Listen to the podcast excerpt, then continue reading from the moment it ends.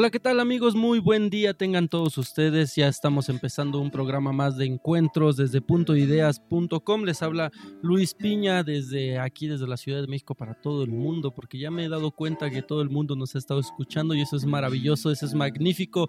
Y con nosotros se encuentran nuestros especialistas. Ángel, Ángel Juárez, ¿cómo estás?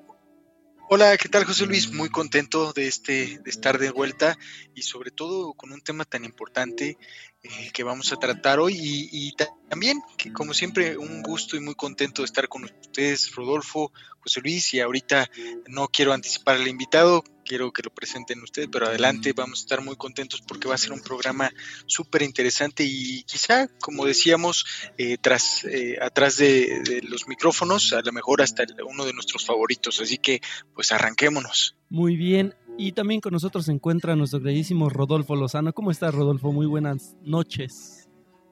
Feliz, feliz porque pues tenemos efectivamente un invitado muy especial con un tema extraordinario que mm, pues yo creo que es un gran testimonio de vida lo que nos viene a traer, este, porque nos trae no solo ideas, sino vivencias, que yo creo que esto es lo que hace programa, a este programa muy especial, un tema muy fuerte, pero tanto que nos va a dejar de experiencia feliz de que empecemos ya.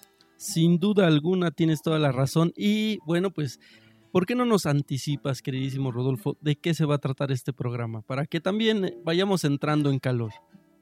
Muy bien, pues se trata hoy de un tema eh, que puede ser visto desde un dramatismo para muchos, pero también puede ser visto desde la grandeza humana. Eh, uno de los miedos más grandes que uno, eh, los niños llegan a tener en el desarrollo humano es la idea de la orfandad. Es decir, cuando uno es pequeño, uno de los grandes temores que tal vez todos hemos tenido o tuvimos fue la idea de sentir que pudiera nuestra mamá o nuestro papá morir o estar fuera de nuestra vida, porque el niño es un, es un ser con una necesidad eh, dependiente. ¿Qué ocurre cuando este temor se vuelve verdad?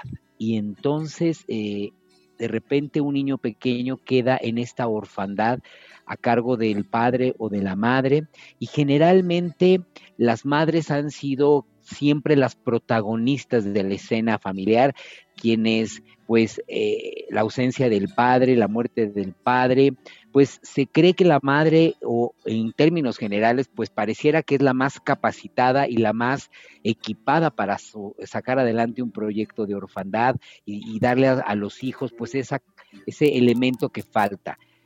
Pero ¿qué pasa cuando el que se queda a cargo de los hijos es un hombre, es el padre, eh, y como a nuestro invitado le ocurrió de un día al otro, la vida le cambió y ha dado muestra en estos años de un testimonio de vida acompañando a sus hijas, siendo padre y madre. Y estoy feliz de recibir a Ernie, que además, pues, muy contento de hace muchos años compartir su amistad y yo soy testigo de su proceso. Gracias, Ernie, por estar esta noche eh, con nosotros. Gracias, Rodolfo. Pues sí, ya me la pone, ya me apretaste el corazón igual y de repente uno no se da cuenta de lo que está pasando, pero sí, ahí, va y vamos bien. ¿eh? Exactamente. ¿Qué pasa, Ernie? ¿Cómo, ¿Cómo ocurrió esto? Cuéntanos, de repente, ¿qué ocurrió en ti?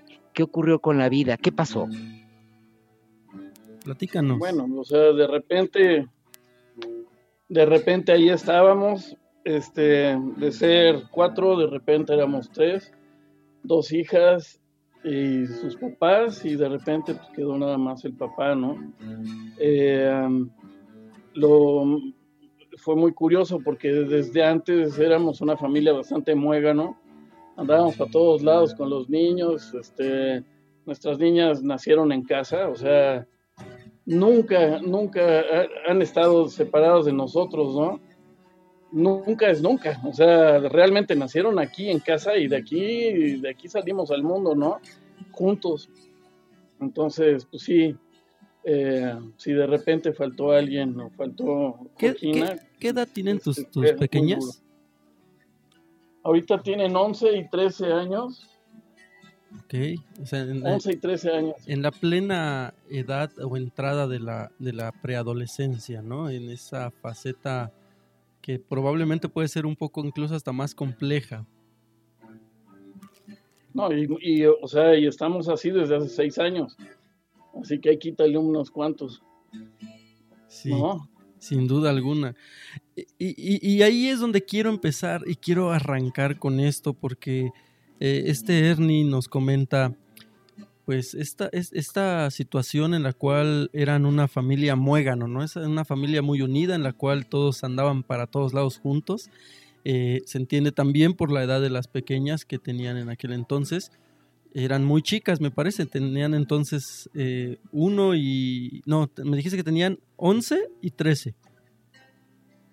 Ahorita tienen 11 y 13. Ahorita tienen 11 y 13. es- Anteriormente tenían 5 Ajá, y 6. Cinco y- 5 y 7, ¿no? y 7. Ujú, Sí, exactamente. Ajá. esa, es, esa eh, etapa de evolución de la niñez que me gustaría que me platicaran un poco, Ángel, cómo es el proceso de, de los, de los niños, de las niñas, cuando están demasiado niños. Eh, ¿De dónde empiezan a ver sus reflejos? Digo, evidentemente de los padres, pero cuando existe por diferentes circunstancias la ausencia de uno, ¿qué ocurre ahí? ¿Cómo es ese proceso de adaptación? Fíjate que es bien importante la pregunta que hace, sobre todo porque ahora que, que nos trae la experiencia de vida de Ernie, un poco escuchándolo, ¿no? ¿verdad? Con, todo esto que, que nos comparte, eh, hace, hace referencia a algo muy importante que es no solo, digamos, la ausencia, no, no, no necesariamente es a partir de, de- de no estar presente, ¿verdad? Es decir, eh, uno puede faltar estando presente o uno puede faltar incluso eh, estando ahí.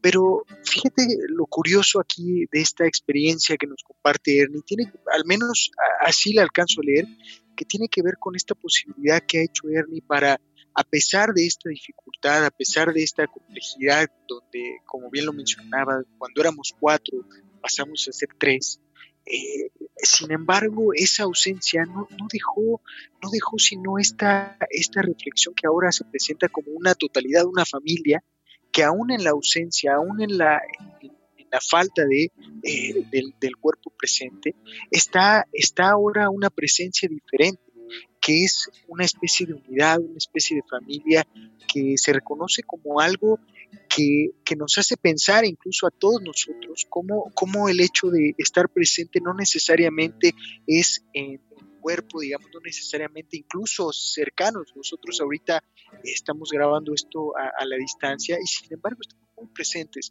Y esto hace referencia a cómo es que no muchas veces caemos en muchos prejuicios, en muchas ideas, donde si hace falta alguien y ante muchas razones, muchas personas, por ejemplo, en parejas, se quedan en relaciones violentas, en relación, por temor a la ausencia.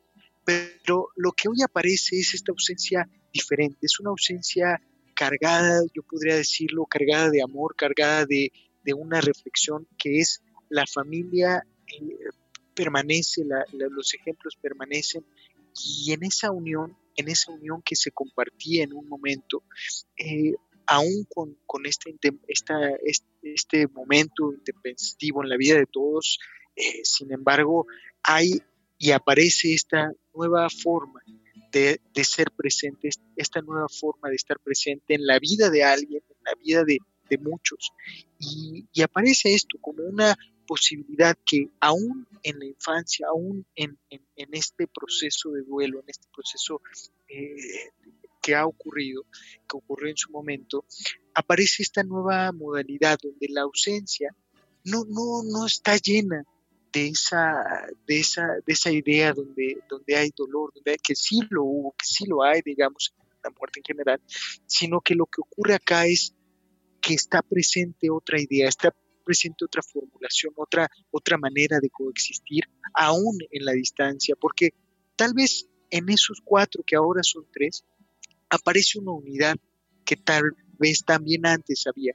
Y esa unidad no necesariamente es con, con, la presencia, digamos, el cuerpo de todos, sino más bien con la presencia de los que aparecen y de los que están aún en la, ausencia. Este recuerdo, esta posibilidad de la experiencia, esta posibilidad de la enseñanza, esta posibilidad de, recordar que el amor es eso, que aparece aún en la distancia, aún en la lejanía, y que, y que es una, una especie de posibilidad, una posibilidad que quizá es lo que hoy, hoy que estamos compartiendo, que es reconocer y recordar que eh, aún en la distancia hay muchas cosas que, se quedan, muchos recuerdos que se quedan, muchos recuerdos lindos, muchos recuerdos de estos momentos como, nos compartía Ernie, de estar cerca, de estar juntos, de estar muéganos, como él, como él lo denominaba, y que sin embargo hoy aparecen como un recuerdo, como una, como una oda a, a ese, esos momentos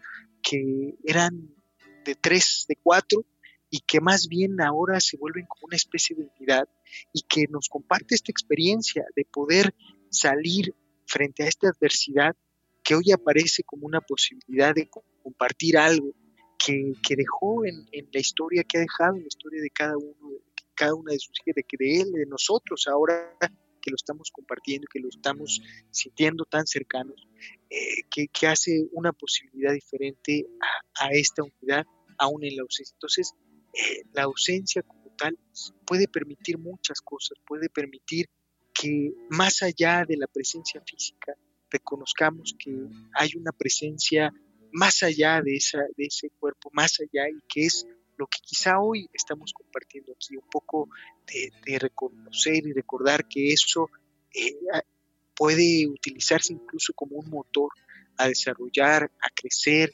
y a procesar algo que no es fácil, y que sin duda alguna eh, yo me, permito compartirlo, conocer a Ernie con esa alegría, con esa energía, puedo reconocer que, que, ahí hay un motor, un motor que nos comparte y que hoy está compartiendo con nosotros, sin duda alguna. Claro, y, bueno, antes de preguntarle a Rodolfo lo que tengo pensado, quiero eh, preguntarte a ti primero, Ernie, porque normalmente solemos, y por obvias razones, ver eh, más la situación o el estado de, los menores. Digo, es evidente porque a veces ellos se encuentran más en un estado de vulnerabilidad a diferencia de uno como adulto que ya tiene más resiliencia y sabe cómo responder. Pero también me parece importante preguntarte a ti justo eso. ¿Cómo fue ese proceso de adaptación? Porque fue de, como lo dijo Rodolfo hace un rato, tras bambalinas, de la noche a la mañana, en el que pues fue obligada esa adaptación por ese amor que comenta bien Ángel que, le tienes a tus pequeñas. Entonces, quiero conocer tu historia, quiero saber cómo fue ese proceso de adaptación. Pues mira, es muy curioso, sí, yo también pensaba mucho en, en esta vulnerabilidad de mis hijas y la verdad es que no, no, realmente no.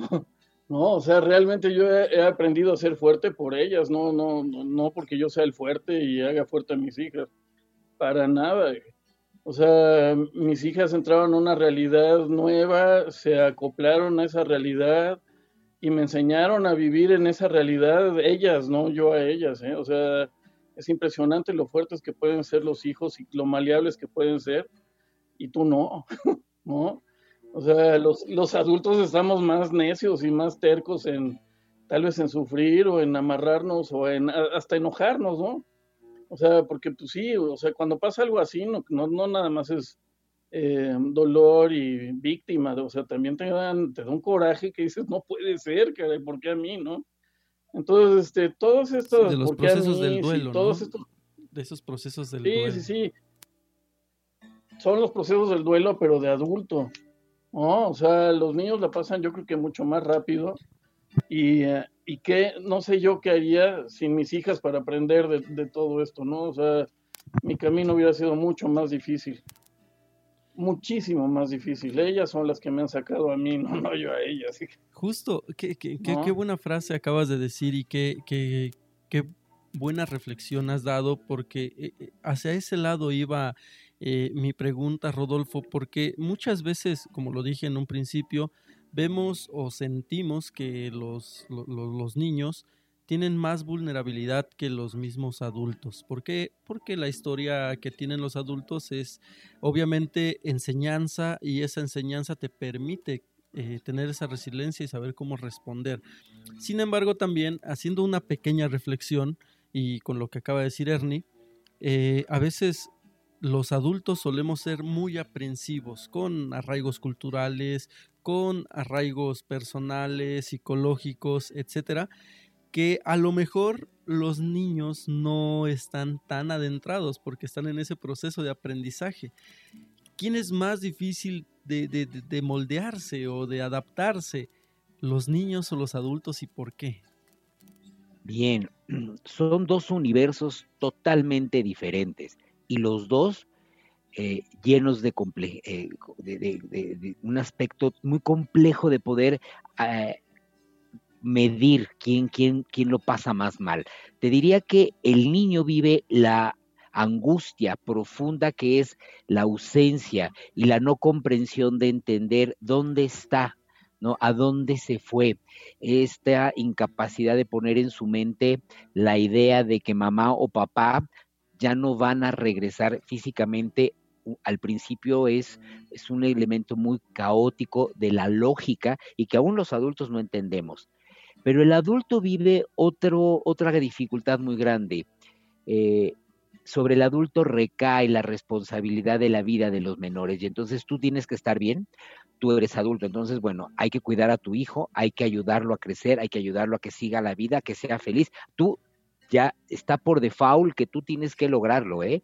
Tú tienes que estar bien porque además la, la responsabilidad que el propio adulto siente es enorme y entonces no, te, no tienes derecho a decir que estás mal y no tienes derecho a decir que no puedes porque tienes a dos hijos encima de ti que no pueden ellos este, otra cosa más que te tienen a ti. Entonces, socialmente, la carga para el adulto sin duda es mayor, ¿sí? Ahora, la fuerza que le da el menor al, al padre, ¿no? Sin duda es una experiencia potencial de poder que el niño difícilmente encuentra. ¿No? El niño tiene que explorar la vida y descubrir en la vida el gozo. El padre está en el gozo por el hijo y entonces eso cambia enormemente la relación. Justo en ese sentido, por ejemplo, eh, digo, ya han pasado un tiempo, sin embargo, eh, pues el tiempo es relativo, entonces a veces eh, seguimos adaptándonos a pesar de que hayan pasado ya seis años, como lo comentaba, sigues en ese proceso de adaptación, porque además son dos, son, dos niñas, ¿no?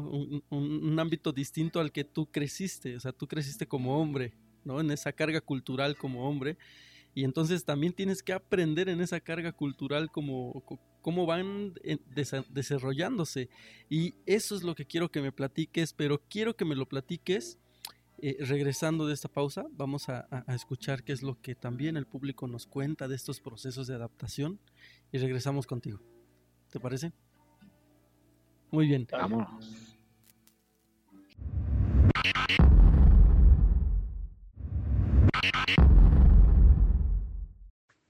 No considero que afecte al menor el carecer de la figura materna o paterna, eh, más bien, siento que si la mamá o el papá eh, le ofrece todo lo que el menor necesita para su desenvolvimiento, eh, pues le ayudará a ser una, una, persona más segura de sí misma, una persona más responsable, con valores, inteligente, más bien yo considero e, eso, porque ya se ha visto que pues muchos menores, aunque tengan a papá y a mamá, pues muchas veces este, no son ni niños seguros, son niños muy eh, miedosos. Entonces, este, más bien yo siento que es como tú los vayas educando los vayas guiando. Sin embargo, he visto Em, y he leído que psicológicamente pues sí les afecta y que es muy importante que mantengan estas dos figuras de papá y mamá. Entonces es cuando ahí entro yo como en una disyuntiva, ¿no? De si es importante o no es importante.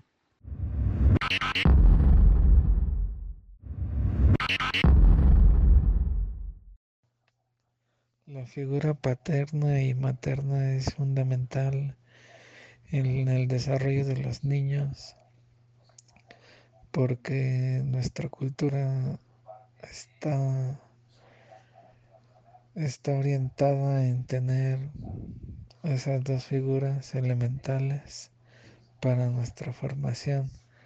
Digo, actualmente es posible que tengan dos mamás y dos papás con las parejas homoparentales, pero en general son muy importantes y la ausencia de cualquiera de ellas puede ser un vacío para para los niños.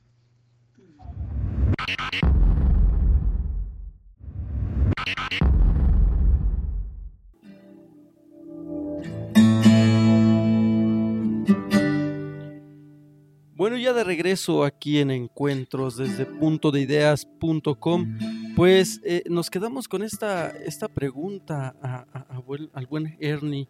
¿Cómo ha sido este proceso de, de, pues, de aprendizaje, no? Porque como lo comentábamos, pues son, son dos mujercitas que pues están aprendiendo de la vida como, como, como dos mujercitas y, bueno, tú creciste de una forma muy distinta. ¿Cómo ha sido ese proceso? Platícame. Mira, la verdad es que el proceso yo creo que empezó como 20 años antes o 30, no sé. Eh, la, vida yo creo que así alcanzo a verla ahora, cómo me ha ido preparando para cada paso que, me, va dando, cada paso, cachetada o, lo que sea, ¿no? Y eh, me estuve estudiando chamanismo, estuve, estuve estudiando transmutación, meditación, mucho antes de, haber siquiera pensado en, casarme. Y este, esto hizo que me fuera también a ese lado femenino que, que, yo no tenía, ¿no? O sea, de alguna forma yo estudié en el colegio alemán, estudié ingeniería, este, papá alemán, o sea, muy, muy del lado masculino, racional, y um, gracias a Dios y a, cosas que me pasaron en la vida, me empezaron a, desarrollar un poco también el lado femenino de la intuición y de la sensibilidad y todo. Y eso yo creo que ha sido un gran regalo de la vida para poder vivir estos momentos este, ahora entre pura mujer. Yo no iba a decir vieja. Estamos en, confianza, no pasa nada. Total.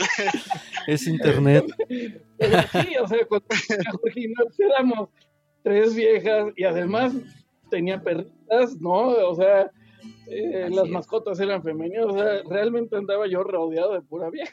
Sí, claro. No, y bueno, parece que ya me especializó y ahora pues así no, ¿no? También ahora ando entre puras mamás, ¿no? con el rollo de la escuela, en el, en el método que, que, sigue esta escuela, pues yo decidí involucrarme mucho, ¿no?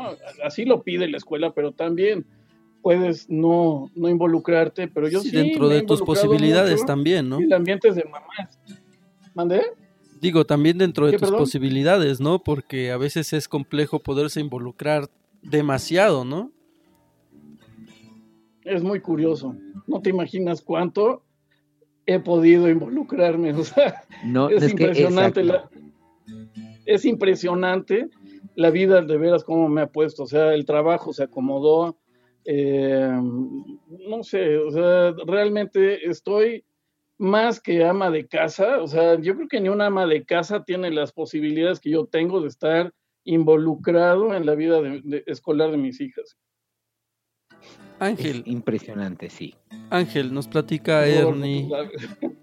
Ernie nos platica que, que, pues que gracias, y justo lo que decíamos hace un momento, a esa historia de vida que ha tenido y a esa oportunidad de aprender diferentes cosas, pues le ayudó a esa adaptación.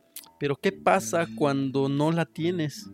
Cuando de repente una mamá se queda con los hijos hombres o un hombre se queda con las hijas mujeres y entonces entra en ese conflicto eh, pues de choque cultural, porque a veces no terminamos de entendernos, ¿no? Ni nosotros nos entendemos cuando más entendemos al,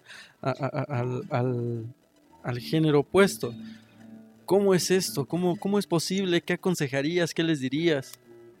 Fíjate que la, respuesta me gusta mucho porque tiene que ver con algo que ya nos comentaba Ernie, que es frente a la adversidad, él tuvo que encontrar de donde fuera, de hecho sus hijas, como lo dice, fueron un motor y, reconocer esto como una posibilidad de que el caos siempre, siempre lleva algo, siempre, siempre aparecen elementos que nos va a permitir andar por aquello que pensaríamos imposible o creíamos imposible y que de repente, ¡pum!, ocurre algo y tenemos esta posibilidad de encontrar esos elementos que cada uno, uno podría decir, bueno, es que eh, no, uno no siempre se prepara, pero, pero muchas veces tiene que ver también con el presente, es decir, con lo que escuchamos de Ernie podemos reconocer que, Ernie ha tenido un proceso importante de, de, que hoy en día ha podido decir es que me preparé 20 años antes, eso eso es maravilloso porque no cualquiera lo puede decir y es reconocer que en efecto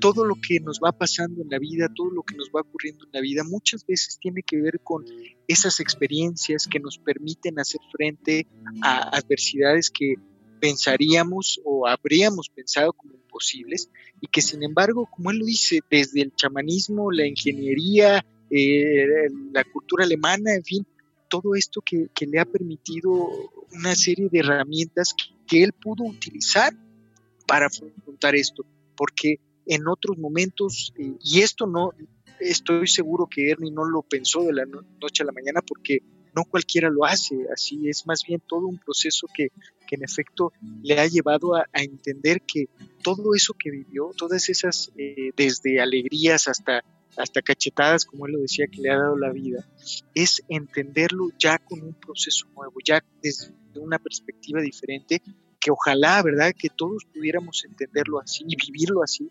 porque sí, duele mucho, hay mucho dolor en muchos, en muchos sucesos de la vida, pero si reconocemos que esas eh, cicatrices que a lo largo de la vida vivimos, sufrimos, reímos, nos permiten elaborar algo diferente, es quizá lo que, lo que, lo que podríamos decir ante la adversidad, nos podemos recuperar así, pero evidentemente eh, no es un momento de un día para otro, no es un paso de decir, ah, claro, lo que viví es para esto, es más bien de, entender y comprender todo un proceso que, se lleva y que, que hoy en carne propia lo está experimentando, lo está, lo está compartiendo, ¿verdad? Que es, que es justo esto que, ojalá que todos los que nos escuchen reconozcan y reflexionen sobre esto, porque algo de lo que les pasó, así sea algo extrañísimo, se darán cuenta que algo sirve. Y por eso a mí me gusta mucho la metáfora de eh, la ética de la vigilancia, o bueno, este concepto de la ética de la vigilancia, que es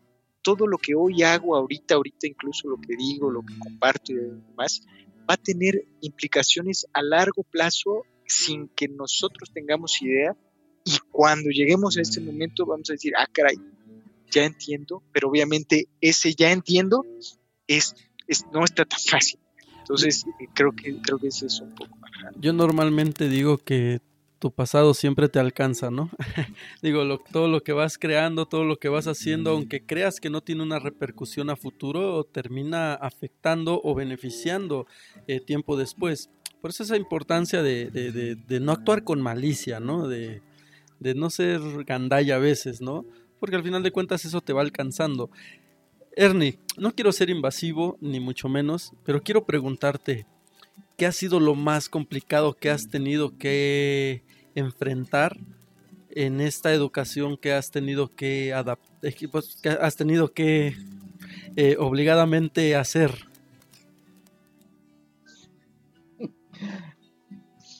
Es que no, no es invasivo nada, no te preocupes, eh, de veras. Eh, eh, aprendí a vivir cada día a la vez, nada más. ¿no? Entonces cada día es todo un reto y cada día tengo algo que agradecer y, y, cada día estoy feliz si logro ver una sonrisa de mis hijas, ya con eso tengo. Y eh, algo realmente difícil que no lo, me lo van a entender fue, es más, no lo puedo ni olvidar porque me costó mucho trabajo, fue este, estar entre puras mamás tratando de, hacer, de, tejer una colcha para una cobija para el día de graduación de mi hija. Eso fue durísimo, ¿no? Finalmente me acabaron ayudando, pero yo no quería que me ayudaran, eso era lo que me tocaba, ¿no? Pero, sí, se acepta. Fue muy difícil. Justo, justo, eh, eh, este pláticanos, pláticanos. No, o sea, realmente, después de eso, ¿qué te puedo decir? O sea, todo, todo, no sé, hasta los momentos más difíciles de intimidad femenina que han tenido mis hijas y todo, los he capoteado con una naturalidad.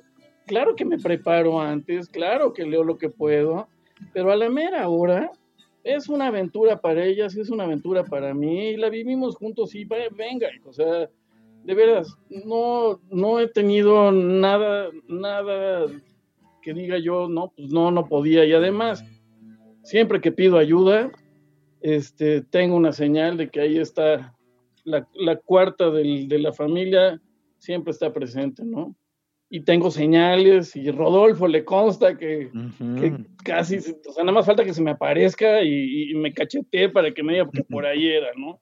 Entonces, no tengo ni media bronca, o sea, no me siento solo y eh, ya, ahí va, ahí va.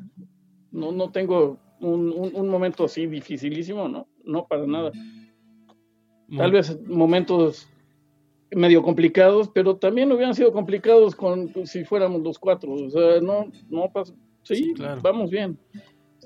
Muy bien. Eh, eh, Rodolfo, eh, ahí en ese sentido, en lo que nos, nos cuenta Ernie, yo quiero preguntarte, ¿cómo es que a pesar, digo, cuando son papá, mamá, o dos papás o dos mamás, como sea que esté construida la familia, se complica a veces con dos adultos, ¿no? Porque los horarios laborales, la atención a los, a, los hijos y demás. Y cómo es que de repente se tiene que adaptar uno a ser uno nada más, ¿no? Digo, hay muchas personas que lo han hecho y es admirable porque es un trabajo de 24 horas, es no desatender tu labor, tu labor que te permite tener dinero y poder darles a ellos, ellas, pero además también no abandonar el ámbito sentimental o el ámbito personal con, con, con tus, con tus hijos. ¿Cómo, ¿Cómo se puede hacer eso? Digo, es complejo, es complicado, no sé. E, es muy complicado porque la pareja que tengas, mala, media, mala, mala, completa, eh, es una otra parte que ayuda y que acompaña en el proceso. Justamente cuando la pareja se pierde, cuando la pareja se va, ya no está en la vida, ya sea por un deceso o bien por un divorcio, una separación, tomamos eh, conciencia del rol tan importante que el otro hacía en la vida y cómo nos facilitaba la otra parte de acompañar a los hijos, de eh, ser transporte, chofer, mm, acompañante, cuidadora, cuidador, proveedor, el rol que fuera. Y es muy distinto el proceso de arrancar, por ejemplo, una madre soltera desde el día uno, la experiencia de ser madre y padre, a la experiencia que tuvo Ernie. Ernie eh, construye una, historia de cuatro y en un momento la historia se transforma a tres y hay la ausencia de un miembro fundamental en donde cualquiera de que hubiera faltado hubiera impactado. Pero eh, el, el, rol de la madre, ¿no? Y en un país con una idiosincrasia como la nuestra, donde la figura materna tiene un peso enorme, gigante, y porque además, pues en términos reales de la educación infantil, el vínculo primario del amor que da la madre, pues es, es, es un privilegio y es un regalo de la existencia irrepetible, ¿no? Irreparable. ¿Y qué tiene que hacer el padre? ¿Qué tiene quien se queda? Pues primero salir de la situación, de entender que está solo, de entender que ya no está la otra persona, asumir y no quedarse en el dolor y en el sufrimiento, porque si te quedas estacionado ahí, la vida se te puede ir. Cuando los hijos te das cuenta ya no tienen 6, 8 años, tienen 10 o 15 o 20, ¿no? Ernie hoy podría ser un ejemplo de seis años de llanto y de sufrimiento y de acumular y nos hubiera dicho, pues todos los días y todas las noches son difíciles y sufro mucho y lloro mucho, este, y ya no sé ni qué edad tienen mis hijas porque tanto lloro que no las veo. Y entonces, eh, cambia. Entonces, la primera forma importante es asumir que yo soy responsable de estos hijos y que lo que yo les pueda dar, eso está bien. Yo creo quitarse las expectativas y los deberes y las obligaciones y de pensar que vamos a mejorar el rol de la madre. Entonces, soy un padre y me quedo con las hijas y entonces pues tengo que peinarlas, vestirlas, eh, educarlas, ¿no? Eh, Ernie es un caso extraordinario porque verdaderamente pudo conjugar y la orquesta de Los Ángeles en el cielo con Georgina hicieron algo maravilloso que le acomodaron el universo y bien lo dice, mejor que una madre, o sea, ni las madres pueden hacerlo también como él lo está haciendo porque si él hubiera configurado su vida así para que saliera, no le sale y le salió. Entonces es ahí donde está el poder grandioso de, de, la fuerza mística y del poder del amor y de estas fuerzas que nos ayudan y sí se puede porque está la voluntad. Entonces, centrémonos a hacer lo que podemos hacer y eso que podamos, dáselo a tus hijos sin pensar que les falta, sin pensar que les debes, sin pensar que hubiera sido mejor lo otro. Eso que puedes dar, eso es correcto, es perfecto. Acabas de decir algo, algo muy bonito y evidentemente eh, también me gustaría yo eh, comentar o preguntarte, Ernie, digo, desde tu experiencia, una de las cosas que a lo mejor suelen cometer ciertos errores, digo, nadie es perfecto, todos cometemos errores, y a lo mejor desde mi historia y mi perspectiva viendo de otras personas, cuando están en una situación similar suelen querer eh, como reemplazar esa parte, ¿no? O sea, yo soy papá, pero soy mamá y entonces de vez en cuando me comporto como mamá o algo así. Igual cuando, con, las mamás que son solteras, a veces quieren como reemplazar esa parte. Y yo quiero preguntarte, ¿en algún momento lo has hecho, lo has pensado o qué piensas de ello? Mira, cuando la verdad, cuando llego a tener conflictos que ya, que, que ya no sé ni quién soy, pues la verdad voy a terapia. este, yo siempre he pensado que, nuestros hijos son los síntomas de nuestra locura, ¿no? Eh, desde siempre, o sea, hace 20 años o 30 años que pienso así. Eh, entonces, en cuanto pasó este tremendo evento en mi vida, que sí fue un cambio drástico, dije, nada, o sea, obvio que esto no me lo voy a poder tragar en un segundo, ¿no? Y mis pobres niñas, si no resuelvo esto rápido, se les va a ir en feria. O sea, van a ser unos síntomas bastante severos, ¿no? Y así, al otro día yo estaba en terapia, pero, pero en serio, estuve yendo hasta cuatro días a la semana, iba a terapia, hasta que de plano mejor me metí a un diplomado ¿no? Y ahora ya estoy hasta ya estoy hasta certificado de terapeuta porque me convenía más. Esta es nuestra nueva adquisición. Así podía yo tener mi... Qué maravilla, claro. Entonces, pues he, tomado terapia en serio, ¿no? O sea, doy, terapia, pero me dan terapia en, en, el diplomado y, eh, y la verdad, así es como le he capoteado re bien es, ha salido mucho coraje, pues mucho lo que quieras, muchas emociones. Y ya con las orejitas lacias ya llego y atiendo a mis hijas y estoy bastante mejor, ¿no? Y, em, y no quiero ser mamá, no quiero ser papá, quiero ser yo. Y al que estoy buscando es a mí, ¿no? Entonces, en cuanto me encuentre, o cada vez que me logro encontrar o me asomo, eso es lo que les doy a mis hijas. No puedo dar más no puedo fingir un papel, eso sería el Sí, claro. No, entonces no puedo, soy yo. Muy bien. Soy eh, yo y cada vez espero ser mejor. Y así es, digo, conforme la experiencia va aumentando, pues vamos mejorando nuestro, nuestras debilidades.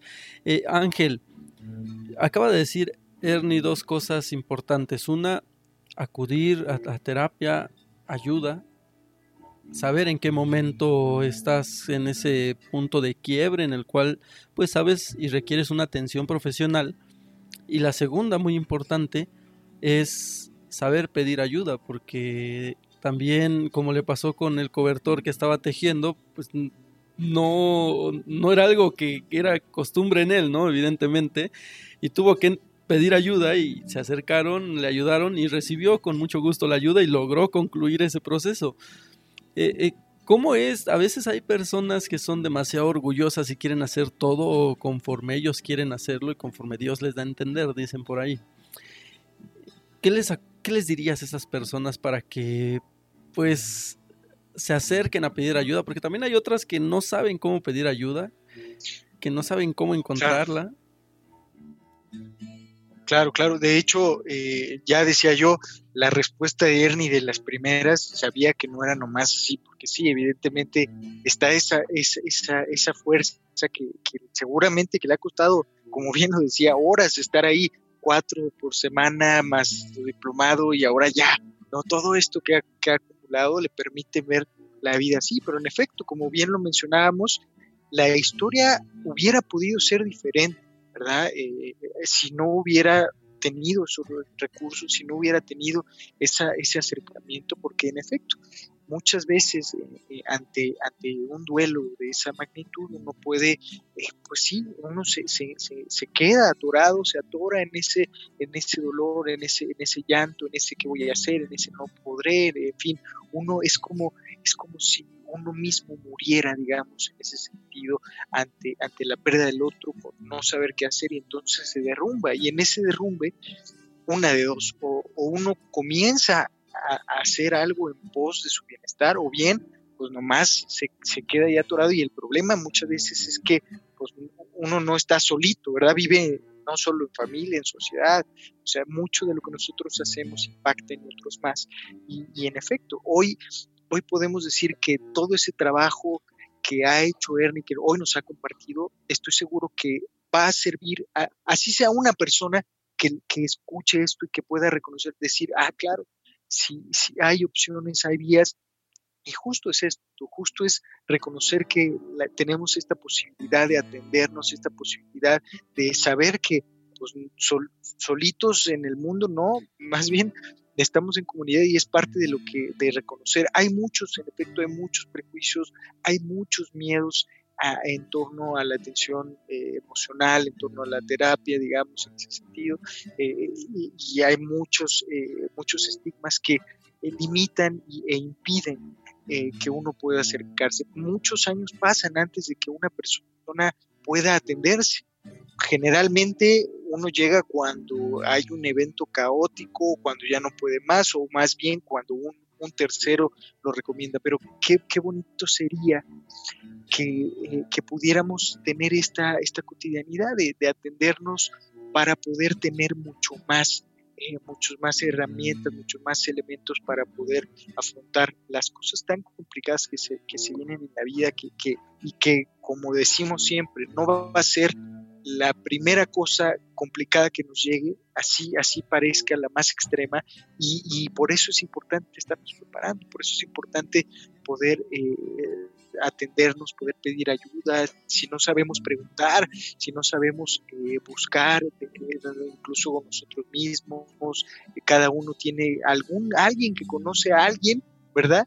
Que nos puede ayudar y que en ese sentido puede estar acompañándonos. En ese sentido, eh, quizá la respuesta es la historia en carne propia, aquí la tenemos y es parte de lo que un proceso terapéutico, un, un acompañamiento emocional puede hacer la diferencia grande, grande, grande, porque estoy seguro, como decía Ernie, cada día a la vez, así con una sonrisa que tenga de mis hijas, eh, estoy más que satisfecho y quizá Hoy lo que nosotros decimos es un día a la vez y con una sonrisa, con una reflexión que saquemos de todos los que nos escuchan. Estoy seguro que haremos esta gran diferencia y, sobre todo con la presencia de, Ernie aquí hoy, que, es, eh, además de ser un amigo, además de ser eh, eh, un, luchador, podríamos decir, es, es él mismo, como él le decía, es todo lo que hace no es por cumplir un papel, por tal, por tal, sino más bien eh, por ser el mismo y, que ojalá que estas reflexiones hagan sentido y empiecen a desmoronar esas, esas creencias, eh, esos, prejuicios que tenemos, esos miedos eh, que están ahí y que por muchos años van a estar, ¿verdad? Pero entre más compartamos, entre más eh, compartamos estas ideas, reflexionemos sobre esto, estoy seguro que un día eh, ir a terapia va a ser súper cotidiano y pues para allá vamos. Para, para apoyarnos y para, para, comprender que solitos, complicado, acompañados, eh, mucho mejor. Justo eh, hablando de este sentido y de que ahora ya eres terapeuta también y que la vida te ha ayudado a poder entender de mejor forma lo que, lo que te va marcando, ¿Cómo es que estás viviendo este proceso de la preadolescencia de tus jóvenes? Es un proceso muy complicado. Eh, ahí ya he tenido que, este, las victorias las voy marcando cada hora, ya no es cada día, ¿no? un día a la vez, no, es una hora a la vez. Sobrevivamos. Una hora al día. Pero sí te puedo decir algo, o sea, eh, sí, eh, hay procesos que hay que, hacer, hay que consultar, hay que pedir ayuda, hay que entregarse a, lo que está pasando. Pero todo eso, si te logras dar cuenta de lo que estás viviendo, lo único que te puede quedar es gozo. O sea, ¿no te imaginas qué fregonería es darte cuenta de todas las montañas que vas dejando atrás, ¿no? Y que cada vez estás más cerca de la luz y del sol. No manches, o sea, es increíble el gozo que te da este camino, ¿no? Entonces, este, pues sí, no se lo recomiendo a nadie, pero ha sido precioso, ha sido realmente precioso, ¿no? O sea, si me dijeran, ¿lo volverías a hacer? Claro que no, hijo. claro que no, yo, era hijo de papi. oye, si hay otros caminos para crecer, ¿no? Si vamos a llegar al mismo lugar, ¿por, ¿por qué no por otro atajo, no? Porque me tocó el empedrado, hijo, pero no importa. Claro. Pues ya estás caminándolo, al final de cuentas ya no puedes echarlo para atrás. Ya no hay para atrás, pero ha sido una belleza darte cuenta que de repente, ops, ¿a poco? Ya van a salir de primaria, ¿no? Y así, cada, cada año que pasa, o sea, ni siquiera entiendes cómo, cómo llegué hasta acá.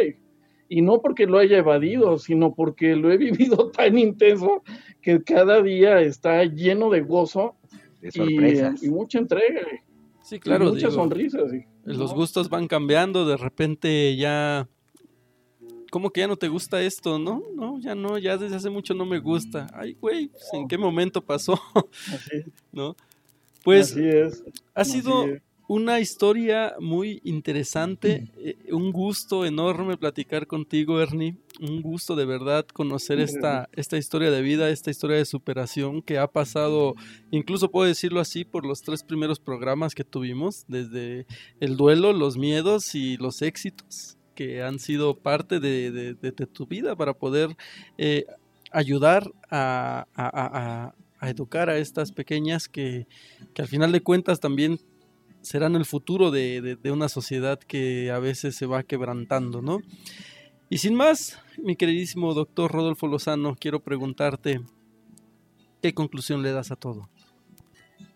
Pues eh, que la vida es una aventura, sin duda es eh, impredecible y es una experiencia que nos tiene a cada uno de nosotros eh, una carga, una oportunidad y que está en nosotros mirar los eventos de la vida y darles nosotros el cauce de bueno, de malo, de grandioso, de extraordinario hoy, feliz de escuchar nuevamente eh, la historia y la, el testimonio de Ernie, en donde él es el que le atribuye a esta historia el gozo, ¿no? La historia no tenía gozo, él hace de la historia un gozo. Entonces, a ti que me estás escuchando y si tú estás en esta misma experiencia, si eres hombre o mujer y estás solo viviendo un duelo, ya sea por el divorcio, por la separación o por la muerte y la ausencia de tu pareja, este programa está dedicado a ti para que sepas que sí hay caminos, que sí hay solución y que sí vas a poder. y que sí vas a poder y que sí está en tus manos sacar adelante la vida de esos hijos, porque hay personas que nos están demostrando que han podido. Acércate a aquellas personas que te pueden ayudar y pide, pide ayuda y concentra tu energía en encontrar la luz porque la luz está, existe. Ángel, cuéntame, ¿cuáles son tus conclusiones de, esta plática que tuvimos hoy? Primero bien contento, muy feliz de, estar con ustedes de vuelta, conocerte, Ernie, saber esta historia. Estoy seguro que juntos eh, haremos esta diferencia y en efecto, eh, uno, uno siempre cree que, que, es de los otros, de, de repente que, que, uno convive con los otros y son los otros los que nos dan energía y son los otros los que los que nos permiten avanzar, pero si reconocemos que somos nosotros los que tenemos esa energía, tenemos esa fuerza y ante la adversidad podremos salir adelante, estoy seguro que haremos la diferencia. Entonces, convoco, invito de vuelta a todos los que nos escuchan que reconozcan que tienen una posibilidad, si están escuchando esto por azar o por lo que sea, por algo lo están escuchando, si algo les mueve, si algo les hace sentido, es importante que reconozcan que siempre hay alternativas y no, no se crean solitas, ¿verdad? Sino más bien es cuestión de trabajarlas, hacerlas, caminar y avanzar. Creo que, creo que el primer paso siempre da mucho miedo muchas cosas, pero una vez que vas caminando, eh, tomando la metáfora de Henry, uno da cuenta de las montañas que puede dejar atrás. Entonces, a caminar y estoy seguro que, lo van a lograr. Y pues qué gusto estar con ustedes de vuelta esta noche. Ernie, pues muchísimas gracias, no me queda más que agradecerte y felicitarte por todo ese proceso que has tenido que avanzar en este camino empedrado de la vida que has tenido. y sin, sin, duda alguna agradecerte y desearte lo mejor. Y no sé si te gustaría concluir con algo. Muchas gracias, Luis. Pues mira, eh, yo sí creo que si alguien cae en un infortunio así, es porque puedes, ¿no? O sea, normalmente todos creemos que nos pasan las cosas y no sabemos por qué. Si le rascas vas a saber que es porque puedes, porque sí puedes, ¿no? Y qué bueno que te pasa a ti, porque tal vez otro no hubiera podido. Entonces, yo creo que no hay que patalear contra nada, o sea, realmente la vida te va, te va preparando para lo que, lo que te va a poner adelante, ¿no? Y llega a ser súper lógico, si te atreves a leer tu historia para atrás, te vas a dar cuenta que todo te llevaba a que hoy estuvieras como estás y que estuvieras bien. Sin duda alguna, te doy toda la razón. Muchísimas gracias Rodolfo, Ángel, Ernie, muchísimas gracias por haber estado en este programa más de encuentros y nos vamos a despedir con una canción eh, muy bonita que se llama Bailar contigo porque al final de cuentas estamos en este mundo para bailarlo y bailarlo juntos. Vámonos. Gracias. Eso, gracias. Vivo fingiendo un sueño que no se cuenta Vivo imaginándote, solo imaginándote, pero el amor se escapa aunque yo te mienta. Yo estaba buscándote, sola aquí esperándote y tú mirándome sin hablar y yo hablándote sin mirar. Y tú no sé lo que estás sintiendo, pero yo me estoy muriendo cuanto más